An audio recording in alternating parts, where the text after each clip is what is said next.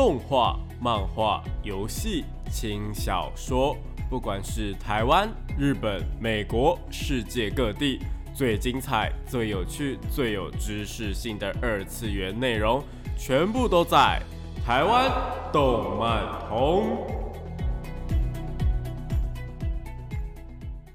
嗨，大家晚上好，欢迎来到台湾动漫通二点零的节目现场，这里是复兴广播电台台北、台中、高雄 M 五九四，台中 FM 一零七点八，我是你们的主持人电波 B B，可以叫我 B B 就好哦。脸书搜寻动漫宅男 B B 就可以找到我以及相关的节目资讯。那今天呢，就是过完农历年了嘛，就现在就是大家还在过年的一个氛围、一个气氛当中。那这边也是跟大家就是拜个晚年呐。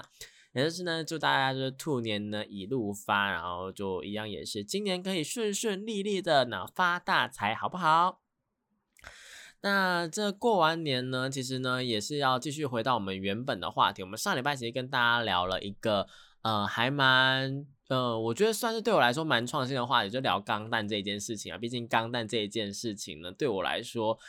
以前真的是遥不可及，就是那种那种机器人打下来打下去，怎么会好看呢？就是会一直抱这种想法。但接过水星的魔女之后呢，其实真的是觉得还蛮推的啦。所以如果真的这上一集没有听过的话呢，真的是拜托大家先去看一下水星的魔女啊，不好真是激推激推，真是呃非常非常好看的一部作品。那除了这个之外呢，我们上个礼拜呢也聊到了有关于这个呃系列构成以及呢我们的这个脚本啊、剧本家或者是那个动画导演的部分。我们今天就是来讲讲几位呢在日本呢还蛮有名的动画导演以及这个呃系列构成，就是蛮都算是蛮有名的一些老师啦。那这些老师呢？呃，我是尊称他们是老师啊。那些老师的话呢，我自己个人觉得说，他们的名号只要一打出来，大家就会想说，哦，他的代表作是什么啊？他的代表作是什么？就是会有这样的一个呃想法直接在脑中蹦出来。我觉得算是他们的代表作，在日本都是非常非常的可能是现象级的作品啊，或者是呢，呃，可能是可能会造成后面的动画啊，然后会去模仿他们或者是致敬他们。都是非常非常厉害的一些人呐，好不好？那我们今天就是来聊聊这一些人。那如果大家呢，呃，今天有哪一些的名人没有提到，或是老师没有提到的话呢，也是可以留言跟我说的。毕竟呢，其实每个人喜欢的作品其实大不相同，所以如果有提到或没提到，都是非常非常正常的事情，好不好？好，那么就废话不多说，马上进入到我们的节目内容吧。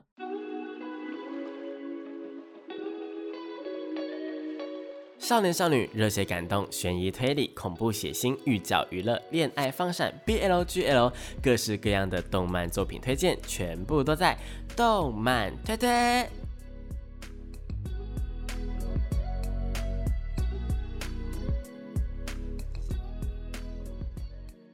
欢迎来到动漫推推这个单元呢，会跟大家推荐一些国内外优良的动漫作品，也有可能是游戏或者轻小说，或者是像今天这一集呢，是来推荐嗯几位呢在业界我觉得还蛮厉害的一些老师啦。那但是在呢呃正式的推荐之前呢，我们还是要先来讲讲说，哎，我们前面提到的一些名词，比方说像是系列构成到底是什么呢？嗯，首先呢，制作一部动画的话呢，除了出资者啊，除了画图的人呐，除了做特效的人等等等等之外呢，还有一个很重要很重要的东西，当然就是我们导演跟编剧啦。那导演跟编剧的话呢，其实编剧呃，他是可以分成是在写脚本的人嘛，就是在写那个呃整个动画要怎么制作的那一个人呢，然后再加上说有一个导演是负责去统。呃，看说整体的规划到底是怎么样，这个镜头能不能够用，或者是他们制作要怎么样怎么样怎么样？导演跟编剧，我觉得应该大家脑中多多少少都有一点点的概念啊，毕竟电影也是有这些东西的嘛。但系列构成到底是什么呢？系列构成呢，我们简单的来讲的话，其实就是总编剧的意思啦。因为呢，其实日本的动画，他们可能一季十二集嘛，可十二集呢，每一集的编剧或是脚本，就是根据根据他们的说法或大家习惯的说法啦，那其实有是都有可能是不一样的，所以有可能一出剧啊，呃，大家主轴不变的状况下面，但它剧情会这样子走来走去、拐来拐去的，是有可能的。那很大原因可能就是因为说他们的里面的每一集都是不同的人写的。那这个的话有什么好处跟坏处呢？好处的话，当然就是这样子的一个平衡下面呢，就像我们刚上呃上礼拜讲的那个大河内的部分嘛。那那个老师的话呢，他其实是比较嗯自由奔放的。那这样自由奔放的状况下，很容易就是会变成烂尾。那为了避免烂尾，其实他在后期的作品呢，呃后面两集可能是别人做的，或是别人写的，然后他来。呃，认可说这个 O 不 OK，或者他觉得说，哎，这给不给过，这样就 OK 了，这是有可能发生的。那这样的好处当然就是，哎，他不再放飞自我，他是有被呃团队给那个呃原本的剧情就是一路这样子过去，然后又很好的收尾下来，就比较擅长收尾的人去做收尾，那比较擅长去呃埋爆点的人去埋爆点，这样子他们是有个分工的。那缺点是什么呢？缺点的话，就也是一样，是刚刚那一个话题。就如果说你是不会做结尾的人，你跑去写结尾；你是不会写 bridge 的人，然后你跑去写中间的部分，这些其实都是有可能会发生的。然后呢，就会很长，就是突然爆掉，然后哎，这集到底在讲什么东西？记得那个之前呢，Fate 有一集啊，我忘记是 Fate 哪一个系，然后 Zero 还是那个呃 Approach 的部分，就外传的部分。好像有一集啊，就是呢，呃，给了不同的人写，然后那一集完全看不懂在做什么哦。就那一集的剧情描述或什么，跟上一集课下一集完全没有关系啊啊不啊！我想起来是那个 FGO 的动画，FGO 动画有一集就是完全不知道他到底在讲什么东西，然后想说啊，到底在干嘛？然后后来在网络上讨论很热烈，然后才发现说，哎，原来那一本呃那一集的脚本呢，其实不是。呃，一直以来的那那几个人写的，然后是另外一个人就是插脚进来，然后他说，呃，那个人其实是在业界里面蛮 自由奔放的，或者是说他会有很多的理念想要去完成，或想要去映射进来的，这保持着一个他也是很喜欢这部原作的心啦，然后去写这些剧本。那我觉得，嗯，可能想表达的东西就是比较呃普通人、常人，我们这些常人比较难去理解啦，好不好？就是。这就是坏处，所以说呢，嗯，在这样的状况下面呢，我们就需要一个系列构成，那就我们总编剧啦。那总编剧的话，就需要去统合、整理跟去需要去修改脚本。所以系列构成的话呢，他会在每个人写出剧本之后呢，然后再到他们的一个呃，可能开会啊或者什么，然后去跟大家充分的去，呃，可能大家就是呃聊聊天啊，说哎为什么要这样写啊？那这样写之后，那下一个人要怎么写啊？等等等等的。那大家有一个初步的规划之后，然后再去交换意见呐，然后再把呃剧本给它完善。其实每一个剧本，应该说做任何的事情啊，如果大家就是在呃，应该现在高中，因为我在我国中、高中的时候就已经是有分组做报告的事情发生了嘛。那其实分组做报告这件事情啊，呃，一直到大学，大家应该就能够体会到什么叫做意见的交流啊，然后来来回回才会更加的完美、更加顺利。虽然说可能学生时期的时候呢。大家都是有交就好，或是诶有分数就好，或是有过就好了。但是呢，上了呃，应该说出了社会之后，就不能够再做这样的事情，就是一定要是呃尽善尽美的去完成，不管是任何客户的要求、老板的要求，或是你自己做老板，你当然也是想要做到尽善尽美嘛，对不对？所以在跟团队的一个沟通啊，或者交换意见呢，其实呢就是这个总编剧在做的事情。所以我觉得其实他是还蛮。呃，蛮辛苦的一件事啦。那系列构成的话，跟导演又有什么差别呢？因为这样讲起来，好像哎，导演就是跟系列构成做起来差不多。其实，呃，变成说就是，其实系列构成是需要去理解说，这个动画导演他到底想要呈现的一个东西是什么，并协助这个动画导演去进行这一些安排。那怎么衔接或是怎么样的，这些其实都是呃系列构成去做。那通常啦，我自己是觉得说，其实他们的工作重复性是蛮高的。有些人或者是呃经费不足的话，或者是他们就想要这样做的话，其实是有可能是这两个东西都是导演去做，就是监督去做。所以说，呃，其实很常会看到，哎，系列构成或怎么样，或者剧本或者怎么样，其实动画导演怎么样怎么样的，其实大家可能都是在讲，比方说你讲到这部作品的时候，你讲到那一个人，然后你那时候是在讲说，哎，这个人写的剧本怎么样怎么样，可能那个人就是导演。也是有可能的，所以很长时候，像是我们在讲水星的魔女的时候，我们讲到上一呃上礼拜那一位嘛，为什么会这样？就是因为他是担任系系列构成，那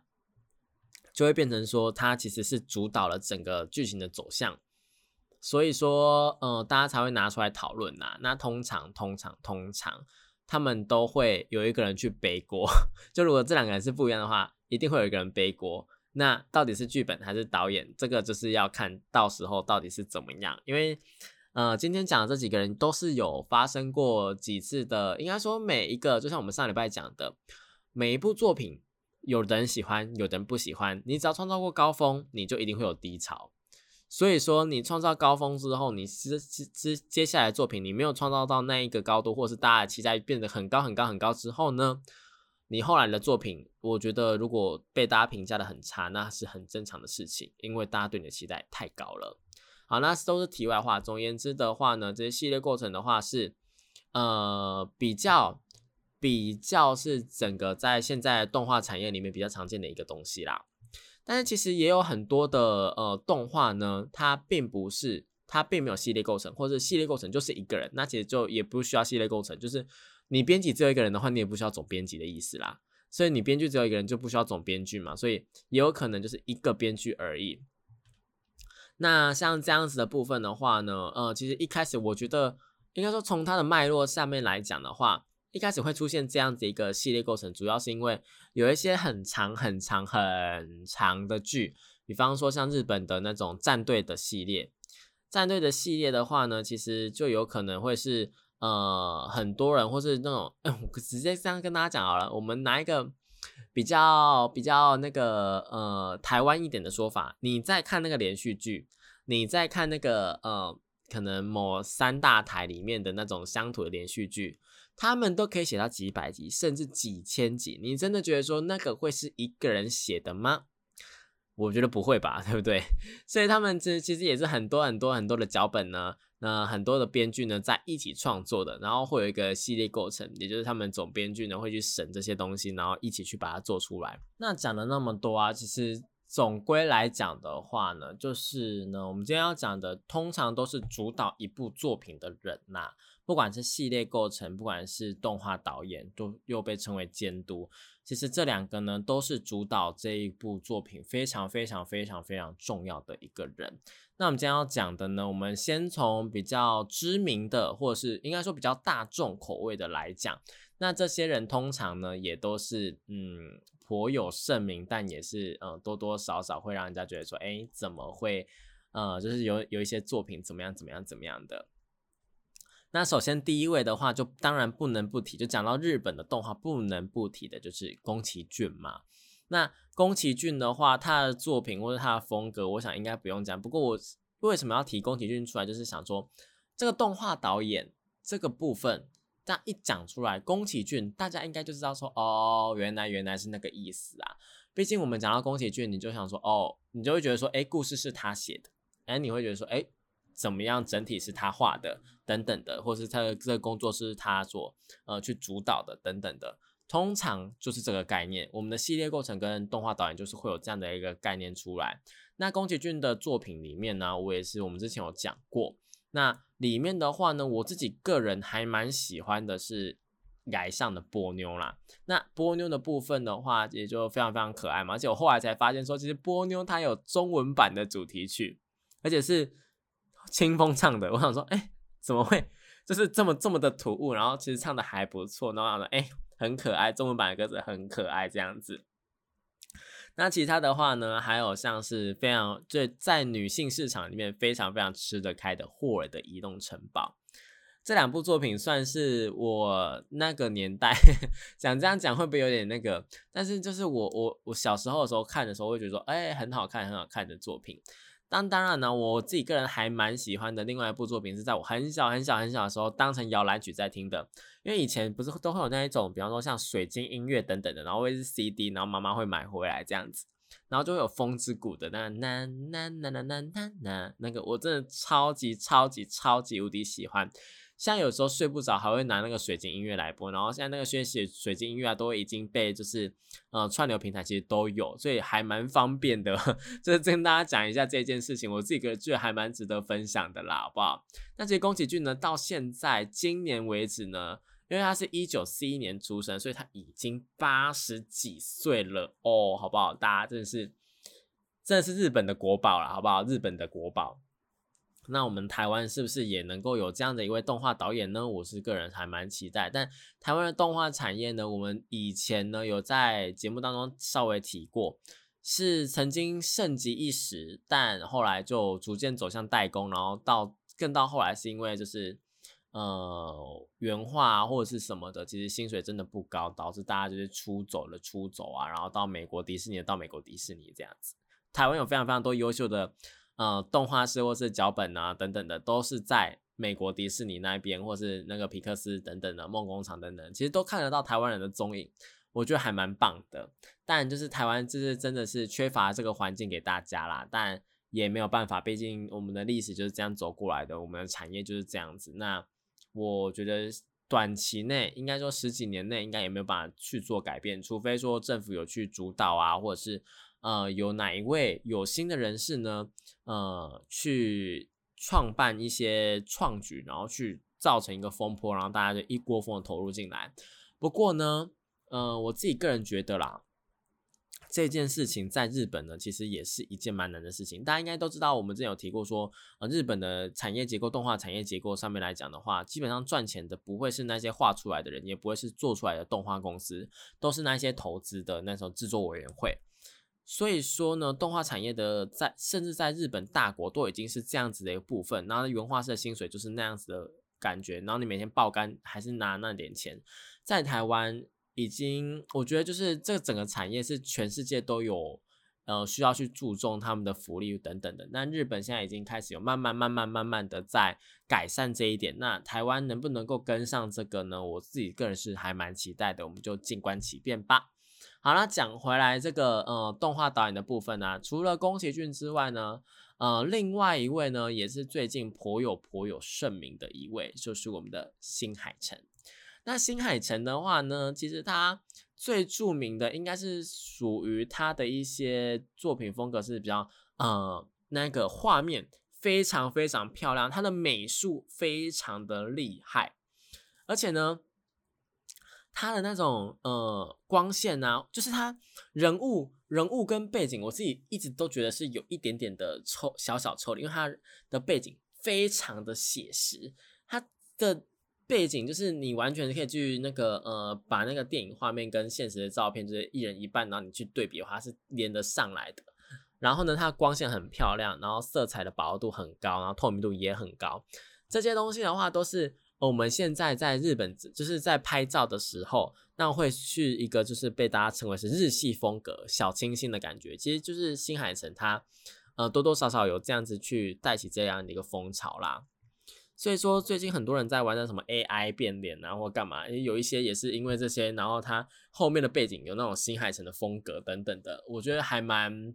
算是还蛮有趣的啦。然后新海诚风格的滤镜呢也很多。呃，然后那个风格的话，很适合拿来 IG 经营。就如果你想要经营 IG 的话呢，那个风格是还蛮多日本人会喜欢，或者是台湾人会喜欢的。就台日的口味其实还蛮一致的啦。然后韩国那边的话，其实也算是一致，但韩国那边的话会更加的偏雾面一点点。他们会走一个饱和度比较比较低，然后比较雾面，然后比较那种雾蒙蒙，然后有。我我我必须要讲，他们在那边是走一个比较质感路线，就有点像是一样贵的东西，一样贵的东西，但是那一边走的是可能精品类，但我们这边走的是可能比较实用类的那种。但是我觉得，呃，比较亲民，日本这边的风格比较亲民，是不是一件坏事？因为我自己个人就比较喜欢日系的风格啦，好不好？那这样子新海诚的一个风格，我想大应该也不用再多做解释啦。那除了说，哎，他最近要推出灾难三部曲的最后一部曲，对，就是他们他从你的名字之后啊，其实是推出灾难三部曲，被称为灾难三部曲啊，就是你的名字天气之子，然后到呃二零二二三年，我们今年会在台湾上映的那个铃芽之旅。那其实铃芽之旅这一部作品，它的一个呃启发，或者它的一个感觉，或是它的一个整个脚本呢，是有受到。疫情的影响的，什么意思呢？就是它的脚本其实跟疫情是有是从疫情这边去做发想的。就导演他的一个创作灵感，是因为他看到日本的很多地方的人口慢慢的变少，然后绿地变多，就是一个很反常的现象，你知道吗？就是明明人口越来越多，那人不是应该越来越多吗？可是反而是建筑越来越少，然后绿地越来越多，但是绿化的一个影响，再加上说，因为那个呃疫情的影响，所以很多的闹区就是突然的寂静下来了。毕竟我们可能已经很久没出国啊，或者怎么样的，那其实经济啊、观光等等的都变得越来越呃沉寂啦，好不好？所以说他因为这样子，然后。有感而发，然后在这个整个电影里面加入了这些元素，再加入一些灾难的元素，那再加入一些公路的元素，然后造就了这个铃芽之旅。它算是呢一个，我觉得灾难三部曲里面呢蛮蛮呃算是蛮正面的评价的，他的评价还蛮好的。那呃，可是新海诚他在做这些东西的时候，他的上一部应该说你的名字是一部大家就觉得非常非常棒的一个电影嘛，就是。基本上全部都是正面的评价，负面的评价比较少。那《天气之子》的话呢，则是他保持着一个呃正反面的评价，他都要的一个 状况，就他早就知道说这部电影出来之后，一定会有人对于主角的行为等等的感到说，哎，莫名其妙，为什么要为了一个女生，然后去把整个东京毁掉，等等等等的。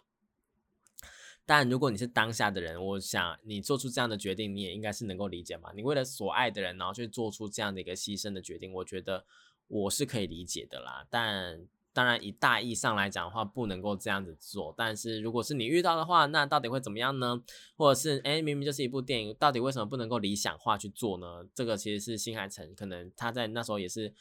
执意的想要去表达一件事情。但我觉得这是好的，因为毕竟电影不可能就是只有一种嘛。那这个《铃芽之旅》的话呢，则是又是另外一部。虽然说台湾还没有上映，但是在日本的评价是非常非常非常高的，因为它呢是直接去描写了东日本大地震的一个议题啦。所以说，呃，对日本人来讲是非常有感触的。那对于说可能台湾有一些呃以前遭受过地，就像是九二一啊，或者是那个一些风灾或者地震，大家对于天灾比较。呃，敏感或是有经历过的人呢，我觉得这部电影可能呢，都会是他们心头上的一个，呃，会触动他们心弦上的一些事情啦。那我觉得是感动的，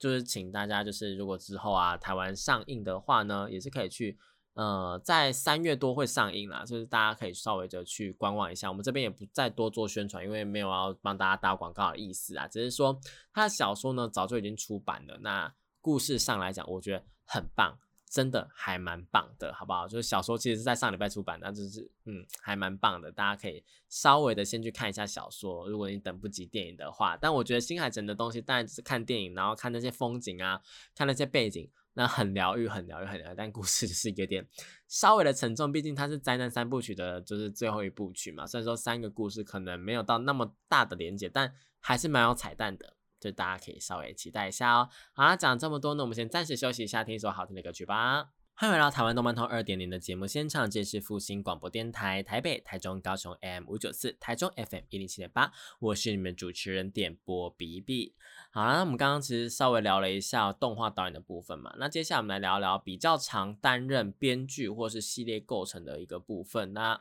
那这个的话呢，除了我们上礼拜有提过的两位之外呢，今天我想要再多提几位呢是。呃，之前在节目当中稍微有带过，稍微有带过。然后呢，我自己个人还蛮敬佩的，也是话题性很高的，呃，三位编剧。我们先讲这三位。第一位呢，就是我们的麻之准。那麻之准的话呢，其实又被称为麻之大魔王啦。那麻之大魔王他的作品同样也跟呃上一拜的那一位呢有一个异曲同工之妙，就是他们曾经都创过了不少高峰，然后就开始走下坡。这个走下坡不代表他们做的作品不好哦，而是说他们的大家对他们的期待真的真的真的太高了，好不好？真的太高了。麻之准呢，他其实原本是游戏的作。呃，应该说他是游戏剧本的作家啦，是到后面才变成说是变成是呃走向动画，因为他的一些游戏都因为卖的很有名啊，那故事很感人呐，然后最后就被改编成动画了嘛。其实就是他其实也是 Key 社的一个核心的人物啦，那是担任一些剧本创作跟作词作曲的部分。那他后来比较呃被人诟病的部分就是他剧本后面的结尾通常都不太妙。对，大家的结尾都写的不好。应该说很多作品，他们结尾到底要怎么收才收得好，这是很多很多很多很多作品同样都是在烦恼的部分。我们就拿一个最简单的例子好了，你们看《进阶巨人》，《进阶巨人》到现在结局还有人在吵哦，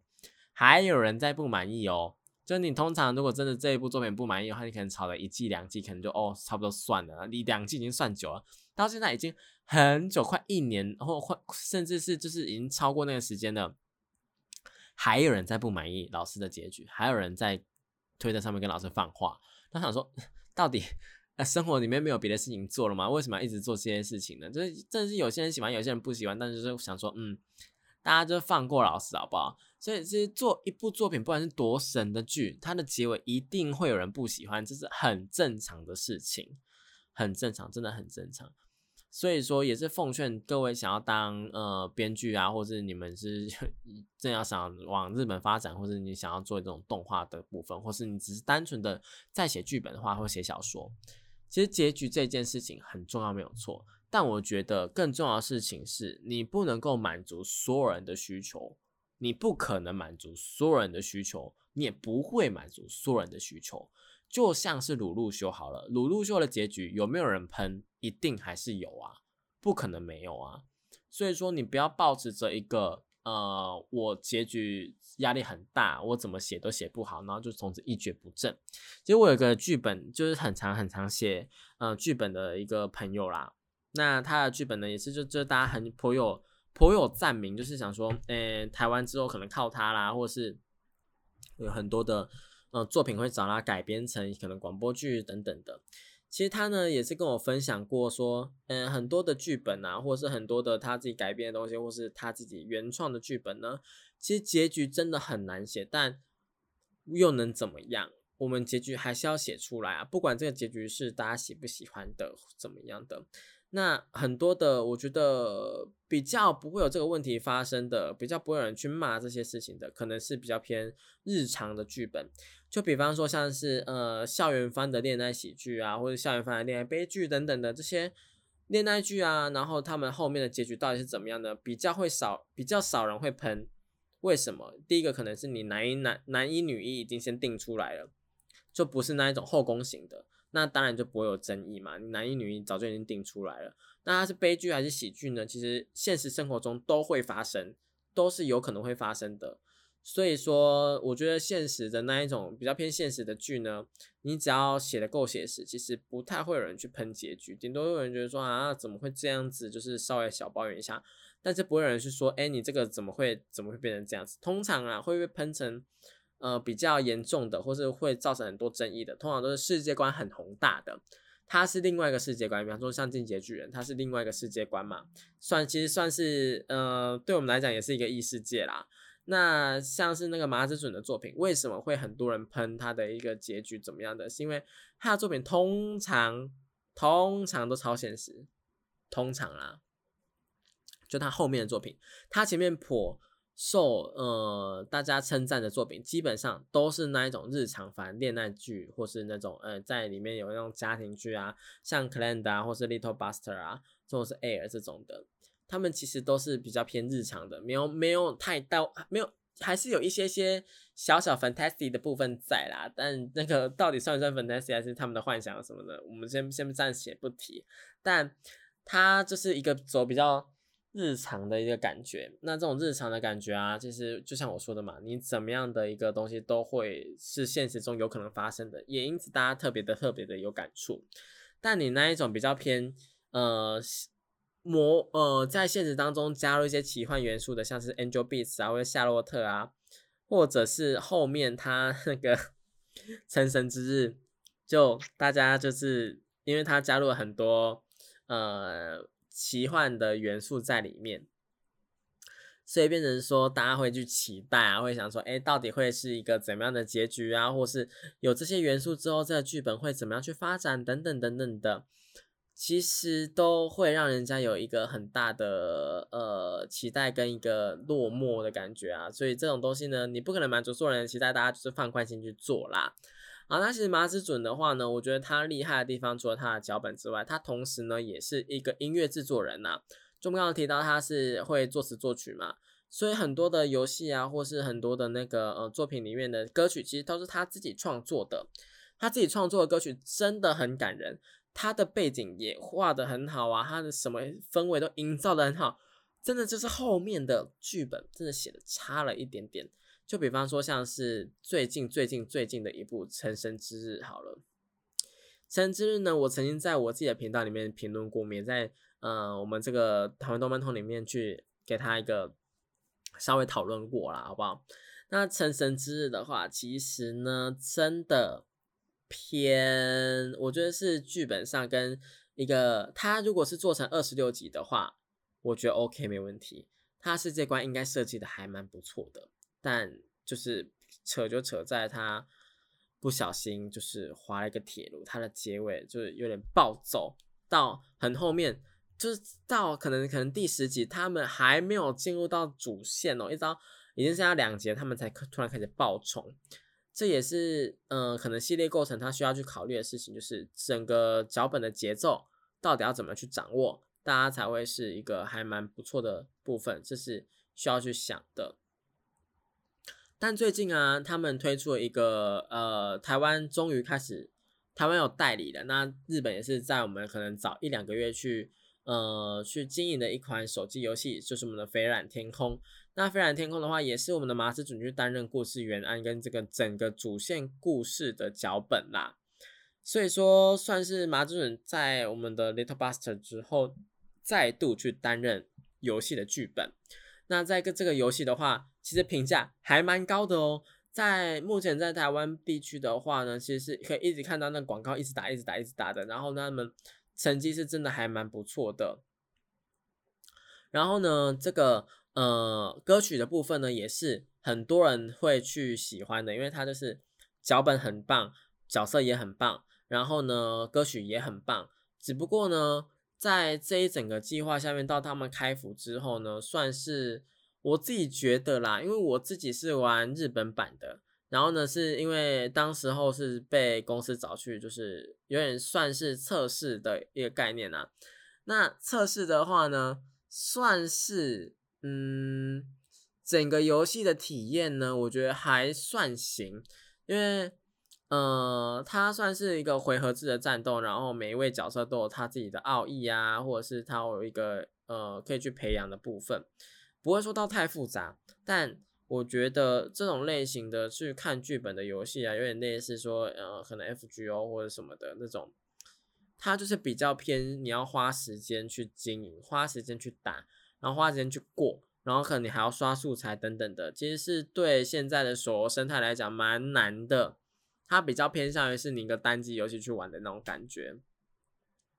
所以以现在速食的手游时代来讲，这个游戏能够撑多久，我是不清楚。不过日本那边是蛮喜欢这一种有剧情，然后剧情含量很高，然后呢脚本啊或者什么就是厚厚一叠的那一种的。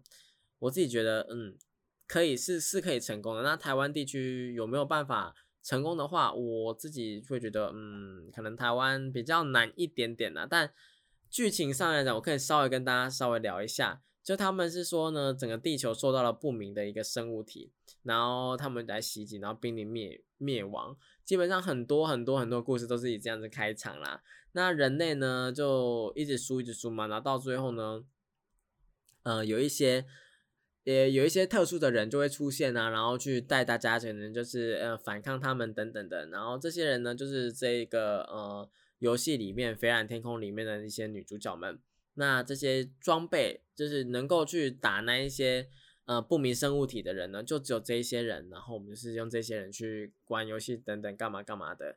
就是一个我觉得算是手游剧本里面的一个老套路啊，但。你们知道，你们也知道，说老套路这种东西就是历久不衰嘛，历久不衰，再加上说他们就是老套路上面再创新，就是一个蛮保险的，然后一定会成功的一个部分啦。毕竟如果你如果全部都是全新的套路的话，很容易就直接滑下去了。嗯，就是他们可能也不太敢去再去做这一件事情啦。总而言之，马子准呢是一个我觉得很厉害的人，只是说他的可能。呃，后期的一个编剧的能力或他剧本的能力呢，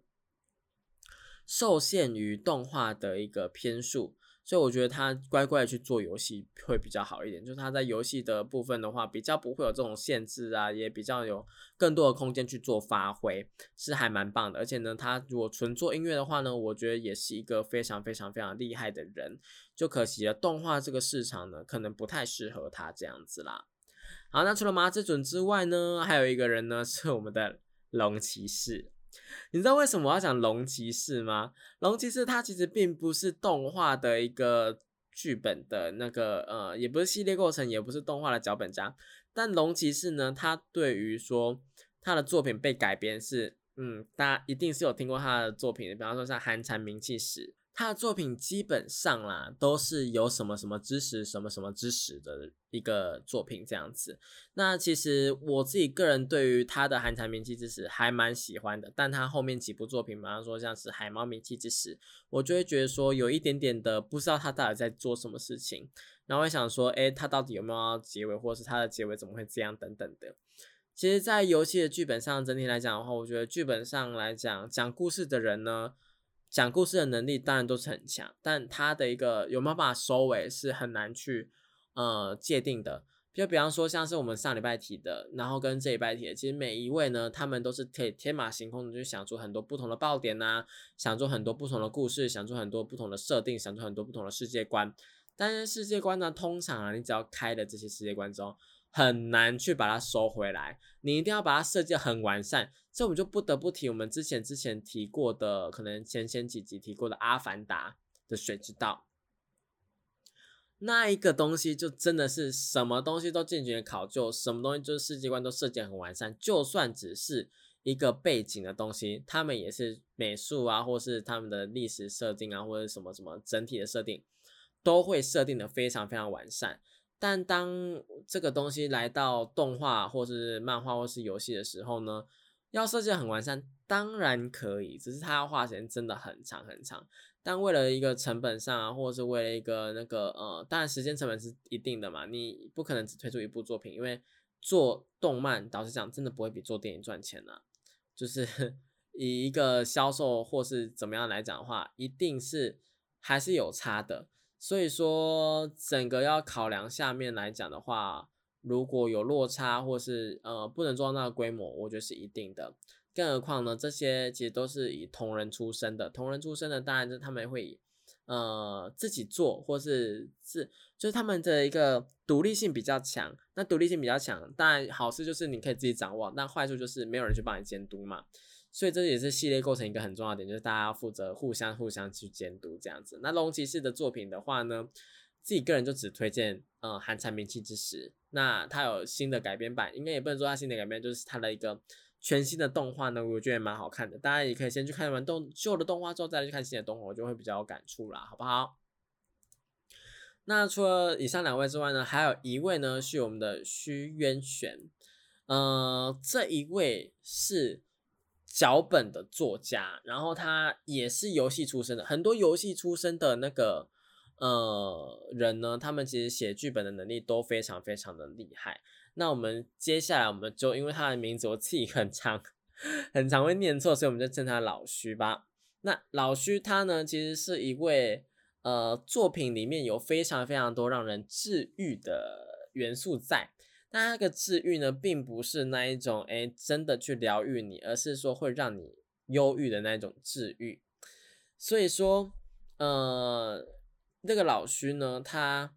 呃算是一个现代来讲呢，跟钢弹系列，就是钢弹系列的那一种感觉呢，你可以在老徐上面看到。那因为他也被影响过，就他会老呃，应该说钢弹系列它的一个整体的构成呢，应该说最原始的是那个富野由悠记嘛。那富野由悠记的话，它其实影响了很多很多后续的一些呃剧本家或者是一些脚本家。那其实呢，我们的老徐呢，就是他被。影呃受到他影响的其中一位，就他门下的，算是他门下的其中一位啦。所以说呢，他在一些爱恨情仇上面的描写啊，是比较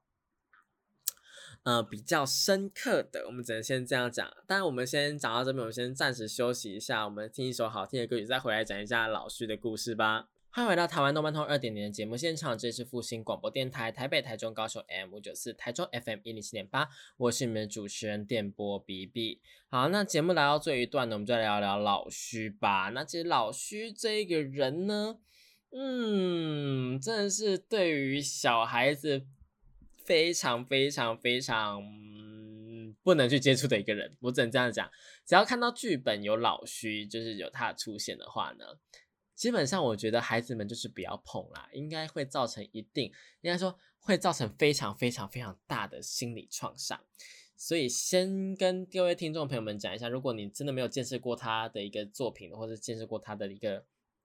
嗯力量的话呢，基本上如果你有小孩，不要碰，真的不要碰，好不好？但如果你喜欢那一种比较偏呃新奇，然后会吸引你。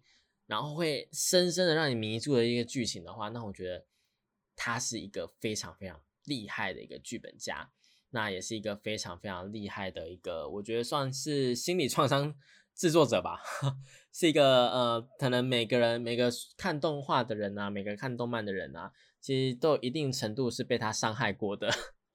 但我觉得厉害的事情是，他的作品呢比较少有那一种大家会去想说，哎，他做的不好，或者他结尾做的不好等等的。他就是比较呃做的比较完善的，然后在整个的系列啊都是做的还蛮不错的人呐。比方说像他的代表作品，像是 Fate Zero，Fate Zero 的话呢是 Fate 系列里面最受赞誉的其中一部作品，它是 Fate 系列的前传。然后呢，几乎每个人呐看到 Fate Zero 的动画，都会觉得说它是那那一年的霸权，它甚至是那几年的霸权，甚至呢是 Fate 系列里面的一个霸权的存在啊。当然，Fate 系列每一部都做的很棒嘛，只是说 Fate Zero 呢又是其中里面一个最厉害、最厉害、最厉害的一部作品这样子。那除了 Fate Zero 之外呢，还有什么东西呢？就是我们的魔法少女小圆啦。那时候啊，他其实得知，呃，这是后话了。是他那时候知道说，哎，有，呃，有人要邀请他去做魔法少女小圆的时候，他当时候听到这个时候说，哎，真的假的？要让他来做这种比较偏儿童感觉的这种动画吗？真的好吗？他还说让鄙人来做这个，真的好吗？我想说，客人都快笑死，然后，嗯，怎么会这样子？那就后来他真的做了之后，完全。大家想真的是前面一两话，就是魔法少女小圆的这件事情，我们应该不用再继续讲。但它前面一两话是非常非常温馨的嘛，就那一种，呃，世界上有那种魔女的存在，然后有魔法少女的存在，然后魔法少女的话呢会去，呃，算是除掉魔女啊，带给大家幸福快乐的生活啊。就到第三话就画风直转，马美学妹，呃，马美学姐的头就是直接就是不见了嘛，对不对？然后那时候呢，大家还说，哦，对对对对对，这就是我认识的老徐，他一定就是会这样子做，他就一定会让大家受伤，怎么怎么之类的。他就是才刚完成那个，嗯，怎么讲？他才刚完成他的一个马美学才刚完成他的一个就是人生的那种有点类似呃解脱，他有一个人生的那种呃心境上面的不一样转变了，他觉得说他可以跟大家做朋友，他可以不再是一个人，然后他就死了。就是马上就领便当，他说：“哦，哇哇，我真哎，可可以不要这样做嘛？就是我们动画不要这样做，好不好？可是它就是符合我们最开始说的，就是这两集里面多少都有提到这个概念，就是第三集的时候会来一个爆点，然后抓住你，让你紧紧的，完全不想要离开这一件事情。嗯，魔法少女小圆就是有这样的魅力存在了，好不好？那为什么他会变成这样的人呢？我们前面有提到嘛，其实我们的副野监督，就是我们的钢弹的那个副野监督呢，对他影响非常非常非常大。原因是什么呢？因为他曾经发表过一个言论，是因为钢弹里面有一个女生的角色啊，她在一场戏之后，就是呃一场很精彩的戏之后，就是就是直接领便当了。那对这个老徐来说是非常非常震撼的，因为那时候他是一个呃国中生。他非常，因为这一幕，他非常非常非常非常非常非常讨厌那个副野监督。他想说，怎么可以让我最喜欢的角色死掉？这个东西怎么可以这样？就算是他还说，就算是虚构的故事，也不应该让角色轻易的失去生命。然后就因为这件事情，我觉得就是因为这件事情造成他后面的个性扭曲。我是想，哦，我既然体验到了这个痛苦的话，大家也要来体验这个痛苦那种感觉啊！我就 feel the pain 的那种感觉。所以我说，嗯。总归来讲的话，就是钢弹影响了他，然后到最后就是让他变成去影响我们每一个地每一个作品，它都有一个钢弹的影子存在。那其实老徐他也是在爱恨情仇的部分描写的非常非常非常厉害嘛，我觉得是受到了这个呃钢弹的影响啦，好不好？那除了这两部作品之外呢，他其实有一部作品是我之前有提过的是《Psycho Pass》嘛，就是心灵测量者，其实也是一部还蛮不错的作品。不过因为我们已经介绍过非常非常多次了，如果大家有兴趣的话呢，可以稍微去网络上面去查一下哦。那除此之外呢，其实呢，呃，我们前面讲说，呃，老徐他的作品比较少被人诟病的原因，还有一项是因为我不了解他被人诟病的作品。因为呢，那一些被人诟病的作品，其实全部都是他不熟悉的领域啦。最明显的、最最最最明显的呢，其实呢，就是呃哥吉拉的电影。哥吉拉的电影的话呢，其实算是，或者你要说哥斯拉，其实呢，呃，老师他是参与了哥斯拉的一个呃动画的三部曲，然后想说。他原本就不是会去看这个的人，就是很明显可以感觉出来，他原本就不是会去看这个的人。然后他就写这个东西，本来就不是他擅长的事情，那怎么可能会写好呢？所以这个部分的话，我觉得很多事情应该就是量力而为啦。然后很多事情也是，呃，大家要去体谅一下，就他本来就不是写这个的，要么就是厂商就不要找他，对不对？对，这个要怪应该要怪厂商嘛？怎么会找一个？能够写这么治愈的东西的人，然后去写那种怪兽电影呢，是非常怪，真的非常非常非常怪。但也不能说他写的是完全没有他的特色啦。所以说，嗯，大家就是呃，好，可以去稍微去看一下，说，哎，到底他这这一部哥哥斯拉的动画电影里面，到底有哪一些是他的一个影子啦？那主要的风格上来讲的话。他会很常被网友们戏称说他是爱的战士啊，或者是他每一次都会说他想要创造出那种温暖人心的作品。但其实他的作品里面啊，可能是呃每一集最夸张的，可能就是每一集都会有人受伤，然后可能每三集就会有人过世，这样子是一个 蛮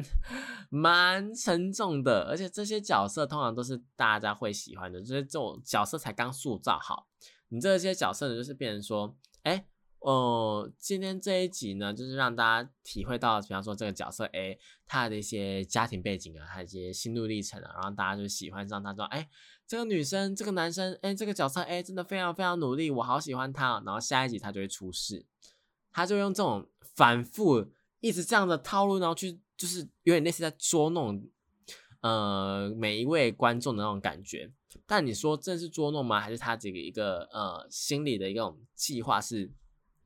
这种玩这种心理战术很厉害呢？我觉得是他的心理战术很厉害啦。所以说，嗯，我觉得老徐跟前面两位比起来的话，他更像呃更走于一个心理非常非常的健全，就是因为他很健全，所以他才能够写出这这些事情。然后也正是因为他能够写出这些事情，我觉得他的一个心理学应该是还蛮不错的啦，好不好？好啦，那以上呢就是三位呢，我自己个人觉得说，在呃这个动画产业里面比较厉害的一个剧本家，然后也是比较有名的啦。那除了这些之外呢，还有没有哪一些是呃也是蛮有名的呢？呃，我们动画导演的部分的话，我们其实日本里面还有一位是非常非常。厉害的是我们的安野秀明。那安野秀明的话，他其实他的代表作就是我们的新世纪福音战士啦。那他其实呢也是写过新哥斯拉的哦。对，那其实我不懂为什么这些动画导演要要去挑呃挑战这些事情啦。但嗯，也不能说不好，好不好？也不能说不好。那我们的安野秀明呢？他其实创作过非常非常多厉害的东西啦。主要的话还是我们的新世纪福音战士的系列。那新世纪福音战士的话呢，呃，虽然说动画版的最后面他并没有把它画完的一个概念，就因为受限于一些动画的一些载体上面，他想要去做一些实验性的事情。这个我们以前有提过，但这个的话呢，会变成说好像成效没有到那么好，或是。好像没有到说，哎，观众看得懂，所以就变成说有很多人去解读。那这样的一个方式，当然也是造成一个讨论的话题嘛。讨论的话题当然就是有人潮啊，有怎么样怎么样怎么样的，那作品就当然会火红起来。但撇除掉这一点之外呢，它其实本身在剧情上面啊，在编剧上面啊，或是在整体的塑造上面都是非常非常厉害的。那同时呢，也是因为说，呃，《新世纪福音战士》的剧场版呢，在台湾即将上映一个呃中的部分啊，就是大家过完年之后，应该是下礼拜或下下礼拜就有可以在影电影里面看到。那如果到时候有幸的话呢，我们当然也是会拿出来做讨论的。所以安野秀明的部分的话，我们到时候会再做一个，呃，有点说 recap 吧，就是稍微再跟大家聊一下，说安野秀明他到底做了哪些事情。不过因为今天时间的关系呢，我们就是差不多到这里啦。那值得一提的是，我刚刚不是有提到说，哎，他是有去参与新哥斯拉的吗？好，他除了这个之外，还有参加奥特曼跟新假面骑士的一个真人电影，是真人电影哦。我有说，嗯，好，大家真的是。日本人真是呃多才多艺，就是大家真是辛苦了，好不好？好啦，讲到这边呢，我们今天的节目也差不多到尾声了。那如果喜欢这个节目的话呢，记得要到网络上面去查台湾动不动二点零，或是查我们电波比比呢。我的呃 FB 跟 IG 呢，或者是我们的 YouTube 频道都是呃可供大家搜寻。然后呢，如果有任何意见的话，也可以当面回复我哦。好啦，这边是台湾动漫通二点零，这是复兴广播电台。我们下礼拜同一时间一样在空中相会喽，拜拜。